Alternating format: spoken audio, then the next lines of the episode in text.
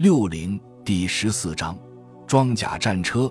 装甲战车包括携带武器与弹药的装甲车和坦克。虽然这可使车辆在行驶时可以保持不受限制的射界，但观察却很困难，而震动也会影响火力的准确性。对车组人员来说，在战斗条件下操作装甲车辆会非常疲惫。装甲车辆通常可以穿越受到化学毒剂污染的地带。而不会给车组人员造成严重风险。装甲车，装甲车的道路行驶速度较快，作战范围也较大，但越野能力有限，因此，装甲车的部署通常需要一片可用道路网。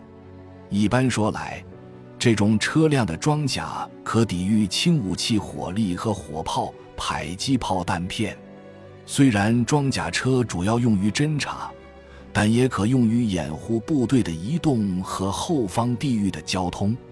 装甲车独立执行或与其他类型的快速车辆合作执行的额外任务，包括对敌侧翼、后方、后方交通线的远距离突击。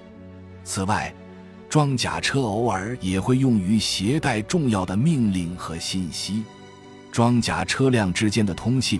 以及他们与指挥部之间命令和信息的传递，可通过视觉或书面方式完成，并由信使车辆携带；而距离更远的时候，则应使用无线电通信。关于通信的更多信息，参见第十七章。